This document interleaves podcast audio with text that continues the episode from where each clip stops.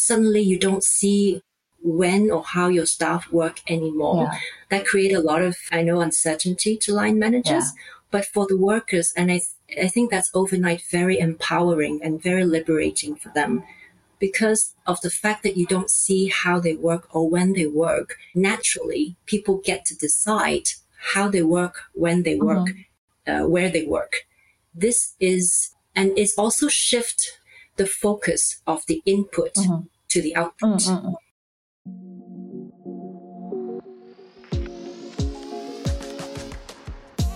Hi，各位 Care 的听众，大家好，欢迎来到 Leading Ladies 的单元。我是主持人 Tiffany，也是 Care 的创办人。在三十分钟的节目中，透过我和各产业女性领导者的对话，了解目前各种趋势议题，如多元共融的领导力、组织或管理的规模化。新时代理财、永续经营、成长性思维等讨论，以及更具全球视野的产业观点，和我们一起打造你的影响力，成为你想象的领袖。嗨，各位 Care 的听众，大家好，我是主持人 Tiffany。我们今天这一集呢，拉到了新加坡。呃，如果很多人跟我们一样正在思考，如果要把你的公司带到下一步，带到更大的国际市场。可是，身为中小企业或者是还在创业的你，可能没有那么多的资源在新的市场去马上的设立公司。还有一个人，你又想要测试市场的时候，该怎么办呢？尤其是现在呢，所谓的远端工作啊，甚至帮助更多的职业妇女妈妈回到职场，这些重要的议题，其实呢，开始了有了解法。我们今天邀请到的呢是 Glow Global 这个公司的 partner Margaret。那 Glow Global 在做什么呢？其实就像我刚才提到的，当你的公司正在想要往国际市场或新的地方去扩大的时候，而你还不确定你的人力跟资源是否能够完整的去设立公司，甚至完整的 hire 人的时候，他们就是这个中间的这个阶段能够提供 solution 以及协助的一个平台跟公司。那他们是 technology driven 的 EOR service。等一下呢，我们就请 Margaret 来好好的介绍一下 Go Global 以及她看到的一些 insight。我们欢迎 Margaret。Welcome, Margaret. Thank you. Hi, Tiffany. Um, hi, everyone. Uh, thank you for inviting me, Tiffany. Thank you, Margaret. Can you share a little bit about yourself first, and then maybe we can start to um, talk more about those insights that you've seen um, as a partner at Go Global? Sure, I'll be happy to. Uh, my name is Margaret. I'm based in Hong Kong. Mm-hmm. I see myself as a Hong Konger, mm-hmm. although I was born in the UK. Most of my childhood in Hong Kong went to local school, but I graduated from the London School of Economics mm-hmm. with a math degree. Mm-hmm. So uh, I started off my career also in London in investment banking uh, as a corporate financier mm-hmm. at Deutsche Bank I actually spent most of my career in the financial institutions and I rotated from front office corporate finance to M&A in-house strategy team in the CEO office, mm-hmm. uh, then to corporate development, and then to being the chief of staff of the head of operations. So I rotated um, within various different functions within various financial institutions. I have also ha- had a stint in entrepreneurship. Mm-hmm. So when I had my first kid, um, I quit my job at UBS as CEO office, and I actually did a management buyout of a small trading company mm-hmm. in, here in Hong Kong. Uh, I wanted to coincide my motherhood with doing something completely different that I can take control of my own uh, schedule mm-hmm. and timetable. I ran it for about three years and then I, I sold it off at a profit. Uh, and then I had my second kids, mm-hmm. but I didn't want to be a full-time mother. So I actually took over another company, which was a local education learning center. So I was, uh, for a couple of years, I was juggling between raising two very young children and having to um, take care and manage my own business. Mm-hmm. Again, that business, I ran it for about two and a half years and I sold it off again. Mm-hmm. It was not my passion, but it was a great learning experience. To me, it's like better than doing an MBA. Mm-hmm. It's actual hands-on mm-hmm. experience. So by that time, my children were both in primary school. And my risk appetite changed a little bit. I wanted something more stable. Mm-hmm. I wanted something that's more suitable for my skill set. Mm-hmm. I also learned a lot about myself. Mm-hmm. So I wanted to go back into banking. Mm-hmm. So I did. It was uh, very challenging to have to go back into an industry where I have left for a long time. So I also struggled with the return to work mm-hmm. journey mm-hmm. that some people have to go through. But I was lucky through my network. I went back to uh, bank and uh, took a pay cut and worked myself from the middle management level again. Mm-hmm.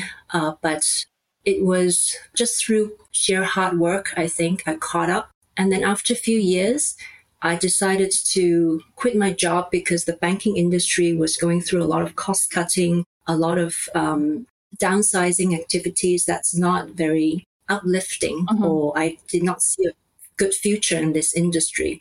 So I decided to quit my job again at my last employer and think about what I wanted to do next. And I got connected to the founder of my current employer, Go Global. Uh-huh. He told me at the time he started this company. It's uh, providing employer of record services. At the time, I didn't know what it was about. I didn't know very much about what he wanted me to do. Mm-hmm. I just felt it was a startup. It's a great opportunity. So I said yes. And here I am for three and a half years later. I basically helped him build the operations from a couple of people with a few offices, mm-hmm. um, employing people on behalf of our clients. To today, we have almost 200 employees across 40 countries. Mm-hmm. And with this internal workforce, we are supporting a client worker force of uh, almost 2,000 workers spread across uh, 50 countries worldwide. So it's been an amazing journey. Uh, something interesting about our company is that uh, we've been operating fully remotely from day one. Yeah. So it's just because of the nature mm. of our business, we needed people on the ground and operations on the ground everywhere. So we never had a physical office space from, from day one. Mm-hmm. We always believed in hiring talents wherever they are based. Mm-hmm. It was just, I think, coincidental that um, shortly after we started, COVID hits um, pandemic hits and suddenly the really shifted and disrupted the industry. And it actually is in our favor because the industry is now embracing remote work a lot more. A lot of HR companies mm-hmm. actually thinking about remote work as a new HR strategy. Mm-hmm. So it's been fueling our industry for the past three years. So that's why uh, we are expanding so aggressively. So I look after the group operations and making sure it's scalable mm-hmm. and making sure we have people in place and the processes in place to provide global solutions to our clients. Mm-hmm. Um, a little bit about me personally. Um, as I said earlier, I have two children. They are now 15 mm-hmm. and 13, so two teenagers, and I've just sent them off to boarding school. Uh, so personally, an emotional milestone for myself. Mm-hmm. And in my spare time, I like to do yoga as relaxation for as part of wellness and also mental health um, as well. Uh, I love music. I play a couple of instruments. I love making music. That's very therapeutic mm-hmm. to me. And I love making music with my children. Mm-hmm. Um, so that's about me. And I'm a strong advocate for women because of the journey that mm-hmm. I went through as, as a mother, as a working mother, mm-hmm. as a return to work mother. I also spent a lot of years in a very male dominated mm-hmm. um, industry, financial mm-hmm. institutions. Yeah. So that's why I become a strong advocate for, for women and in our company, we hire 70% of our staff are women. That's amazing. Thank you, Margaret, for sharing, um, sharing with us a little bit about yourself. And there's so much that we wanted to um, follow up to ask. Like, just like you said, that you went through that whole journey as a working woman to first uh, find your voice in a male dominated industry, the financial industry, right? Mm-hmm. And you were really successful. And then your next stage was to, was motherhood. And because of that, you have to kind of change up your work style. Um, and you took over two um, startups and they're both successful, yep. which I think a little bit crazy when you're having young children and you're working your own, working on your own startup and then now you join yeah and returning to workplace returning to that industry that you left that's still very competing um, and competitive, and then also you now joined Go Global. Um, I see that journey that you kind of explore during motherhood and during um, different types of working style. That flexibility element, um, I think that really empowered women to be able to stay um, in the workforce, but also be able to yeah. take care of their family. Can you elaborate more about not just remote work, it's just having flexibility, right? Um, how does that mm-hmm. benefit women? Um, but also, there are some challenges too. Like you said, the pandemic right now has accelerated corporate to embrace the idea, the notion of more flexibility and more remote work. I know still there's a lot of baby boomers still probably hates um, giving employee that flexibility, but that really, really benefits women the most which were mostly the mm-hmm. caretaker mm-hmm. of the family, right? Um, can you share with us a bit mm-hmm. more about that insight, how you personally felt, and why are you such a strong advocate in terms of helping women to keep them in the workforce? And then we'll talk more about flexibility later. Sure. With remote working, I think that comes naturally with flexibility. Mm-hmm I think it's a shift in mindset that's very important. Uh-huh. A lot of people were used to having to see their teams in the same place, having to demand people to work in a physical office, and they demand them to be present within a fixed working hour. And suddenly they, they feel that that is a measure against their uh, performance uh-huh. or productivity. Uh-huh. Um, uh, things that we used to talk about, like FaceTime are you at work promptly? Mm-hmm. Um, have you taken a lot of breaks? These are all things that people, line managers take into account of when they value their employees. So with the death of physical office space that comes with remote working, uh, I think suddenly you don't see when or how your staff work anymore. Yeah. That create a lot of, I know, uncertainty to line managers. Yeah. But for the workers, and I I think that's overnight very empowering and very liberating for them because of the fact that you don't see how they work or when they work. Naturally, people get to decide how they work, when they work, mm-hmm. uh, where they work. This is, and it's also shift the focus of the input mm-hmm. to the output. Mm-hmm. And as long as you're productive, yeah it really doesn't matter. You can be your own boss and you can be your own, you can take control of, of your own schedule. Mm. And this is the biggest shift that comes with remote working. And that, that is um, very empowering for, for women, especially because a lot of them have other commitments. Yeah. Naturally, I want to associate them with mothers, but I think with the young generation as well, um, more and more of them are demanding mobility and flexibility and to take charge of their own schedule. Mm-hmm. So, but mothers, um, obviously, they are very, you know, rigid in their timetables. They yeah. have to do school runs. Yeah. yeah. I know in people in Hong Kong, we are very privileged. We have helpers. Some, some of them have drivers. But um, outside of Hong Kong, a lot of people is really um, heavily re- dependent on the parents to do uh, school mm-hmm. runs. And then they have to pick them up. They have to send them to the doctor, uh, checkups, and so forth. Even as women themselves, have women with with no children, they have to have their own checkups from time to time. I went through a corporate environment where I had to ask for permissions if I can go to a doctor's appointment. I feel bad yeah. if they, I have to wait for a long time. I have to like, is it okay if I come back a little bit later? Is it okay if I take my kids to the dentist and so forth? But with remote working and the shift of the input to the output, I never find myself having the um, uh, the requirement to ask for permission as long as I'm productive. I can work in midnight when my kid go to sleep.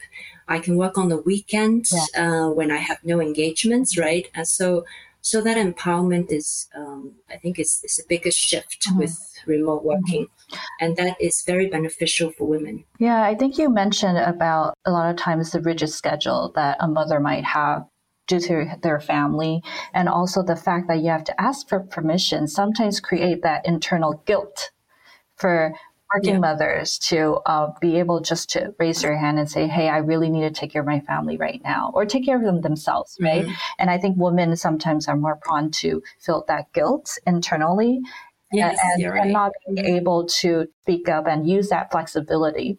Another thing that you mentioned, I find it interesting, is that there's this um, differences, mindset difference between line managers and employees, where right now when outcome and performance is now uh, viewed and celebrated instead of the input, right? But that needs, that takes mm-hmm. a lot of alignment and communication. Yeah. in order to make it work, right? Can you share with us a little bit of how Go Global does does it? How you set up a very successful and effective um, communication route or or um, ritual so that you ensure that none of you see each other for the past three years, right? You're mm-hmm. completely remote. Yeah. But you're, you're obviously the alignment and um, communication is working, right? So you are able to scale. Can you share with us? Yeah. Yeah. So with the remote working, and as you said, we don't really uh, physically meet. We have to make an active effort in mm-hmm. communication. Uh, I'm an introvert. I'm a huge introvert myself, mm-hmm. actually. I started my career as a financial analyst. So all I do is number crunching and I don't need to speak for days yeah. as long as my modeling and my numbers are accurate. But now I just find myself uh, talking all the time mm-hmm. because it's important to, to communicate. You have to proactively do it and reach out to connect with people. And as you said, uh, have alignment yeah. with your workers about what is your expectation on them. Things change a lot. The industry evolve and it's very dynamic. So uh, you always have to touch base with with your teams. And I have weekly with uh, my team mm-hmm. uh, at least, mm-hmm. and we talk all the time. And it's also important to let them know that my door is always open, mm-hmm. so they feel comfortable to check in on me. Mm-hmm. Uh, check in with me on on anything at all, and I have they, they need to feel comfortable doing that. Mm-hmm. So I think communication is key and setting the right expectation. Is, And as long as that expectation is met, mm-hmm. and uh, that comes down to what I want them to do and also by certain time. Mm-hmm. The timing is also important because otherwise I, I wanted something by next week, but they thought they have half a year mm-hmm. to do. So the, um, the instruction needs to be clear. And, and as long as that's met, they have the empowerment of how they do it. Okay. And do you have uh, more examples on um, your weekly meeting? Because I think there's a lot of tools that has been um, that was uh, quite popular the past few years. People use different communication tools, Slack or even Zoom, where they can actually enable this remote work system. But it's really not just the tools, like you said. It's also about a mutual effort on both ends to make the tools work, right? Um, do you have any more mm-hmm. examples mm-hmm. of how you kind of keep that relationship with your team um, while giving them that flexibility to empower them? Um, I think the the setting the alignment is important. I think I have a staff where he's very quiet and he's of the, but he's he's very capable. Mm. Technically, he's very sound. Mm-hmm but I gave him feedback. Um, feedback is always needs to be very constructive. Mm-hmm. That if you're not proactively reaching out, then you are easily invisible mm-hmm. to me. Mm-hmm. So now he's taken that feedback very positively and proactively provide some updates to the progress that he's made, not just when things go wrong. Obviously, uh, people need to know when they give appropriate update mm-hmm. and when they escalate um, uh, when things are not going on track. So that setting that expectation is key. Using different tools, I think the technology has evolved um, a lot yeah. um, in the past two, or three years. As a corporate, we have also figured out the right technology to connect with with each other. So we use Teams. Mm-hmm. That's um, that is very effective. I feel. Um, we also supplement sometimes with engagement uh, mm. activities, even online games to connect people together and get to know each other um, on a more personal level outside of work. Uh, that's very important for remote mm-hmm. workforce mm-hmm. to stay engaged. Mm-hmm. What else? I think what is also important to note is that although I, we're strong advocate for remote working, we do try to make an effort to meet in person mm-hmm. whenever possible. So there are hubs where we have a couple of employees mm-hmm. and we encourage them and we give them a budget to please meet mm-hmm. and connect every month. They are given a budget to do that. Also, we do have, um, global offsite and regional offsite. Mm-hmm. Uh, so I think that gives something for the whole company to look forward to. And we had just three regional offsites um, in the past few months mm-hmm. and it, it was very magical. I think people get together for the first time, mm-hmm. but they felt like they already know yeah. each other. Uh, it's just really strange to see each other um, in person. That's I think that also builds a very special connection. Mm-hmm. So remote workplace, I feel to be truly successful, you need to supplement it with occasional physical mm-hmm. um, interactions as well. Mm-hmm. I think it's so interesting, like you said, that the mindset is flipping. Like prior, the, our default is to see everyone and then um, you get occasional little day offs. But now when you flip that narrative and make um, remote work uh, the default, and when you occasionally gather everybody, people actually probably appreciate that face to face time even more, right? Yeah, exactly. Exactly. Um, so it's the quality. I think it's the quality of time rather than the quantity. Yes, and I think it's also how the company um, kind of position it, right? Um, that you are actually using that face time to connect and just to get to know each other and have a good time. You did mention that I think you're in the people's business, right? And you have this mm-hmm. favorite quote from Jacinda Ardern from the Prime Minister of New Zealand that you I refuse to believe that you cannot be both compassionate and strong. Um, you definitely share that um, people is the number one motivation of your main main driver of your motivation. And you as a mother you by default i'm sure you take care of your team and your people really well. Um, can you share it with us more how do you leverage that? Because when people are working remotely and you only occasionally see each other it's a bit hard to build a culture that's empathetic and compassionate. Mm-hmm. But that's probably the norm moving forward that we talked about diversity, equity, inclusion, and belonging now, right? It is a new mm-hmm. new norm mm-hmm. for a, a, good company culture, employer branding as well to mm-hmm. to be able to attract great talents. How do you do that mm-hmm. when you don't see people often, right? Yeah, I, I think um, I rather than saying that remote working makes empathetic leadership challenging, I think I would say that empathetic leadership is required mm-hmm. in a mm-hmm. remote mm-hmm. um, workforce. Uh, and why do I say that? Is because uh, remote working suddenly there is a blur mm. of uh, the professional and the personal lives of each individual. Uh, when you're in a physical office setting, uh, you're used to just knowing a person in their professional uh, capacity you don't really get to know that person outside of work mm-hmm. unless you make you you actually have social interaction with them. But with remote work, uh, that line between professional personal mm-hmm. is, is, suddenly blurred, and there's a blend of both mm-hmm. uh, sides. And when you interact with your colleagues, and I'm sure you have enough uh, experience yourself that you get on these virtual calls, uh, you see people's uh, background of their homes. You see their kids mm-hmm. um, poking their head into the camera. You see their spouse walking by. Sometimes you see their even their pets walking across the camera. Uh, suddenly you get a glimpse of their personal life as well. And with flexible working, uh, people have their own individual situations.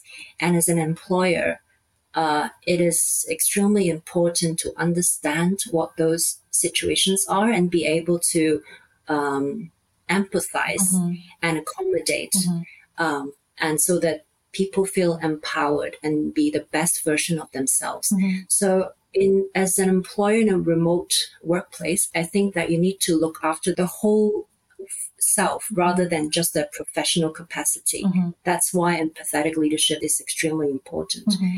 So I would like to elaborate a little bit on that. Mm-hmm. Uh, we have a very remote workforce um, across 40 countries. Mm-hmm. So we try to uh, reach out and, and, help whenever and however we can. Mm-hmm. Uh, I think pandemic is a great example of people being affected in various degrees. I think some regions recover faster from other regions. There are still certain countries that are very restricted by COVID now. Uh, they still had recent lockdowns and so forth. And even the vaccines, the quality of vaccines is vary in countries. So we had staff who got, you know, very ill from COVID and we make sure that we do uh, whatever we can, make sure that they rest. We send them fruit baskets uh, and make sure that their work is covered by their colleagues. We also have uh, recently we have some staff in China mm. who are affected by the lockdown by the government, and they were struggling to get even essential food supplies. Yeah, supplies yeah. So we actually went through our resources and connections and arranged for essentials and, food baskets to be delivered to uh, impacted staff. Mm-hmm. We also have people from uh, regions who are affected by hurricanes, floods. Um, they have their roof blown off in a recent typhoon, or we even have staff who needed to fled to flee from the war zone in Ukraine. Mm. So these are different situations. I have another staff who needed to relocate for personal reason, reasons. Uh, and we leverage our remote workforce mm. uh, set up to ensure that her career is um, seamless mm-hmm. uh, and smooth, mm-hmm. and so that she could facilitate her personal relocation and make sure that her children settle in into a school uh, in a completely new environment. Mm-hmm. So I think all this um, is showing that we are focusing on each individual circumstance yeah. and making sure that we are creating the right environment for them to thrive. Mm-hmm. And it is uh, to me is the secret to making sure mm-hmm. our workforce remain engaged mm-hmm. and productive. Mm-hmm. And that's a great culture that you're um, building there because you're really taking care of them. Um, and based on their cir- circumstances and really getting to understand what they're going through. Um, lastly, I wanted to ask Margaret, um, um, as a professional in this setting, what are some, maybe just share with us two or three insights? Um, we're living through the biggest workplace disruption in generations right now. We will have probably five generations co working together in the workplace. Um, there's so many difference, differences, there's so many inclusivity that is required. What are some trends mm-hmm. or changes that you are seeing that are important for our listeners to take note of? Sure. Uh, I think I touched on uh, some of the trends before with remote working that comes with flexibility, mm-hmm. that comes with the empowerment for workers to choose uh, where they work, when they work, and how they work. Mm-hmm. Um, I think that's um, for employers that's also have huge implications because they need to accommodate this kind of work setting. And it also facilitates hire anywhere as well. With remote working, they don't need to be in a physical place anymore. It means that employers can decide to hire talents anywhere in the world. Mm-hmm. And that in the long term has also further implications because you're not only developing a workforce in your own country, you will then building a very diverse workforce that is dotted around the world. Mm-hmm. And now diversity becomes um, a topic that you need to take care of. Mm-hmm. Communication is key. Mm-hmm. Um, people from different backgrounds and they have their own situations. So again, that empathy mm-hmm. comes into play. I also think that as a, for HR strategy to manage a remote workforce effectively, we needed to think a lot about the onboarding process yeah. of a new joiner as well, so that they're not lost. Sometimes you forget that somebody have in a remote country has suddenly joined, reporting to a manager from a completely different continent. So it's um, it's important to keep track of where they are and to reach out with the right communication, give them the right information, onboard them, and integrate them into the company properly. Uh, you have to give them the right technology. Mm-hmm. Without the laptop, without the mm-hmm. access to data, it's there's nothing that the worker could do remotely. So the IT becomes uh, very important. Um, then it comes with the the policy, the environment to facilitate a remote work. For example, we have a flexible vacation policy. We don't really care people when they take vacation because it's the productivity, it's output that counts. Uh, we also have policy to subsidize people's broadband connections uh, make sure they have the right work from home setup so that they are productive in their work. I think to effectively manage a remote workforce, we also um, need to invest a lot into the new joiner onboarding process. Mm-hmm. They don't come into the office on the first day of work and you see them and there's a proper trainer anymore. Mm-hmm. So with remote work, uh, you're saying that sometimes somebody joined at a remote location reporting to a manager who's often in a completely different continent. So it's very important to keep track and to reach out and keep them connected and integrate them properly into the company. Mm-hmm. And I think uh, most importantly, uh, the trend will be a more conscious effort to take care of people's yeah. uh, whole self. So yeah. the wellness program, the diversity and the mm-hmm. communication is um, probably higher up in an HR agenda mm-hmm. because uh, in a remote setup, even though we offer flexibility, sometimes people find it a struggle to find the right balance. To the audience here and to the spirit of, of CareerHer, I also wanted to um, stress that the trend that comes with remote working is actually uh, very good news and uh, very good development for women because I think women thrive naturally in um, a remote work setting because they are extremely good at multitasking. They're very organized. They're very hardworking. They can juggle between mm-hmm. uh, different responsibilities of their lives. And also what uh, they also possess the right DNA to thrive um, as an empathetic leader because mm-hmm. women are naturally very empathetic. So with that, I just wanted to congratulate the women. That's I think you are uh, well positioned to um, thrive in a remote workplace going forward.